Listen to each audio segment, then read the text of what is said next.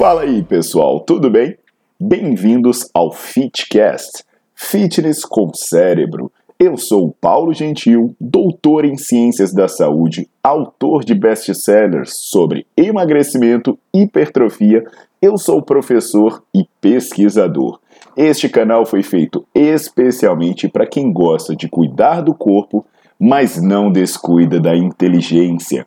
Aqui a verdade é dita com evidências científicas, doa a quem doer. Não esqueçam de seguir o canal e divulgar. E também eu convido vocês para olhar os links na descrição do canal para ver as minhas aulas, meus livros e também me buscar nas redes sociais.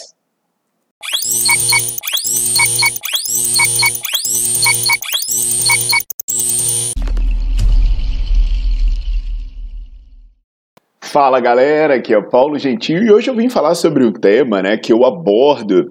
Uh, eu sou um dos pioneiros a abordar isso, na verdade, no meu livro Bases Científicas do Treinamento de Hipertrofia. Esse carinha aqui, ó, Uh, e aí, no, opa, eu tô mostrando errado, esse carinha aqui.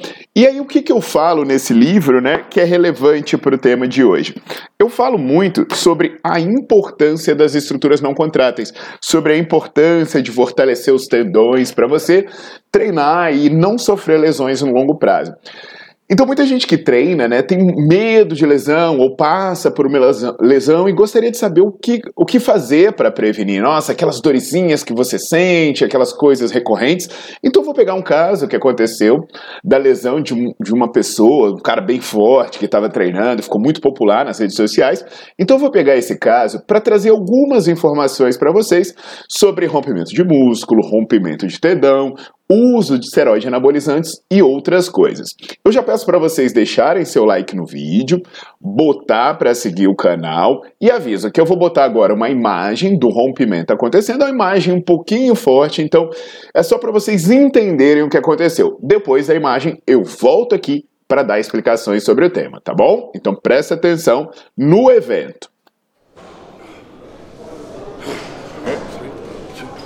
Yeah, come on. Stay with me. Stay with yes. Let's go. I'm here. Got you. Got you. Got you.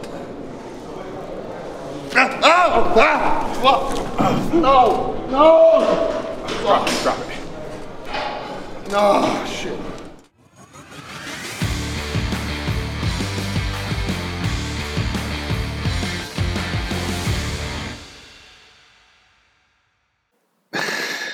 Cara, eu vou falar uma coisa, como alguém que já sofreu esse tipo de lesão, né?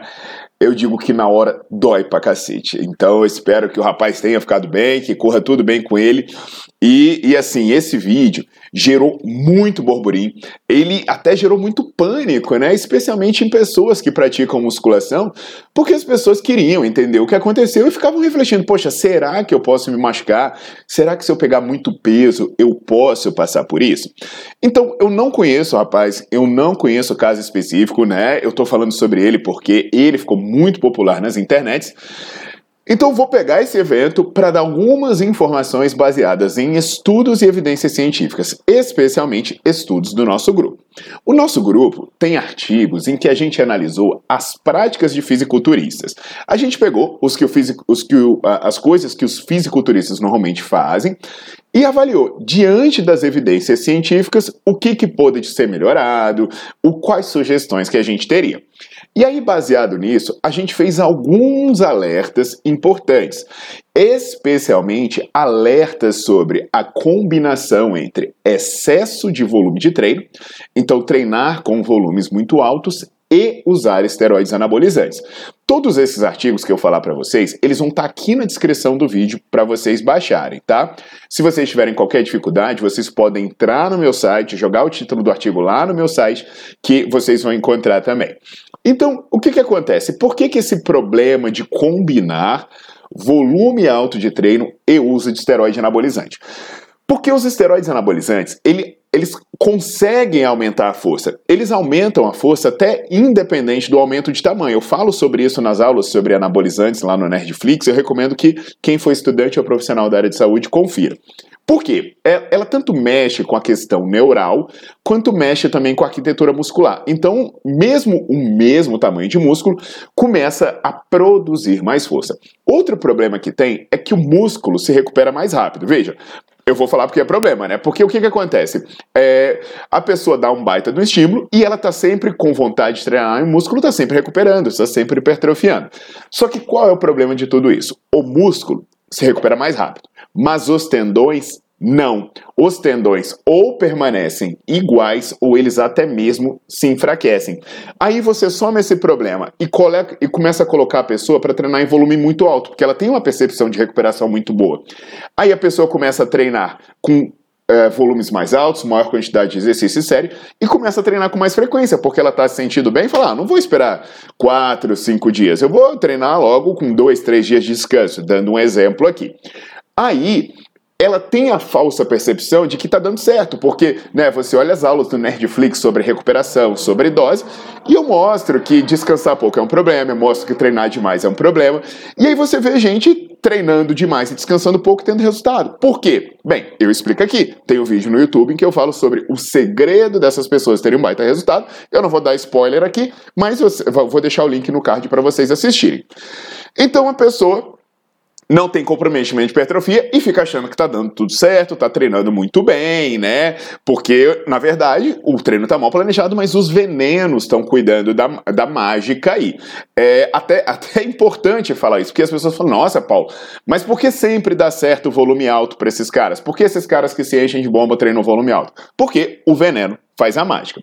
Agora o problema é que o esteroide não faz a mesma coisa pelo músculo do que ele, falia, do que ele faz pelos tendões. Então o que, que acontece? Os músculos vão fortalecendo e os tendões não vão acompanhando. Então esse excesso de dose pode não danificar os músculos, mas ele danifica os tendões. Como a pessoa está só na percepção do músculo que está crescendo e está dando certo, ela não percebe. Então vou dar exemplo de alguns estudos sobre isso. Um cara chamado Kanaima, ele pegou homens treinados, então ele, esses caras pegavam pelo menos 124 quilos de supino, então era uma galera fortinha. E eles verificaram que 17% das pessoas que usavam esteroide anabolizante tinham histórico de rompimento de tendão. Agora, aonde? Nos membros superiores. Então presta atenção, basicamente de cada 5 usuários de esteroide, um tinha histórico de ter rompido tendão de membros superiores. Agora, sabe, entre os, os caras treinados que não usavam esteroide anabolizante, sabe quanto sofriam rompimento de tendão? Nenhum tendão de membros superiores. Agora, importantíssimo, todos os rompimentos de tendão em usuários de esteroide aconteceram depois que eles começaram a usar esteroide. Então, não, é, é tem uma associação muito forte, não podemos negar. Agora, tenho boas e más notícias para pessoas que, como o rapaz do vídeo, sofreram essa lesão. A má notícia é que, em grande parte dos casos, não para na primeira. As pessoas que rompem uma vez vão romper várias. Por quê? Porque elas continuam fazendo tudo errado e continuam se expondo novamente, muitas vezes nem se recuperam adequadamente da lesão anterior. Mas eu também tenho boas notícias. Um, Dá para evitar isso, dá para evitar a ocorrência, dá para evitar a reincidência, como? Basicamente com um treino que eu chamo de treino metabólico, com menos carga e mais repetições. Dúvidas sobre isso tem tanto no Nerdflix quanto no meu livro de hipertrofia que eu mostrei para vocês. E outra coisa importante, né? Controlar a dose é chegar, controlar a dose, é, segura, controlar a dose de treino e segurar a mão dos esteroides anabolizantes. Isso daí é importante. Outra notícia muito boa. As perspectivas de retorno ao normal, elas são altas. Até eu tenho um vídeo aqui no meu canal do YouTube em que eu falo sobre recuperação de tendão, né? E aí, nesse vídeo eu explico que o processo, você pode voltar até a mesma força, a mesma hipertrofia, tudo igual. Então, pessoal, para quem estiver com medo, né? Nossa, mas eu não quero é, passar por uma lesão dessas, o que, que eu faço para evitar? Bem, a primeira dica, não tome bomba. Porque vocês veem que lesionar durante o treino o tendão de membro superior basicamente só acontece em quem toma bomba. Quem não toma bomba pode lesionar? Pode, mas é quando tomar uma queda, algum trauma desse sentido. Outra dica importante: controle a dose do seu treino. Não treine em volume excessivo, dê a recuperação adequada, porque aí tuas estruturas contráteis e não contráteis elas se adaptam de maneira saudável. E aqui, mais uma vez eu reforço, vai no Nerdflix, vai no livro de hipertrofia para entender o que é dose e o que é recuperação adequada. Então é isso, pessoal. Espero que essa informação ajude vocês a treinarem de maneira mais eficiente, mais segura. De coração, eu desejo que esse rapaz fique bem, eu desejo que ele retorne bem. Eu já passei por isso, eu sei o, o tanto que é ruim uma pessoa fisicamente ativa ter que ficar de molho, ter que ficar parada, mas é, é, eu espero que ele chegue essas informações chegue até ele para que no futuro ele não tenha outra lesão do tipo. Então, aguardo vocês na próxima.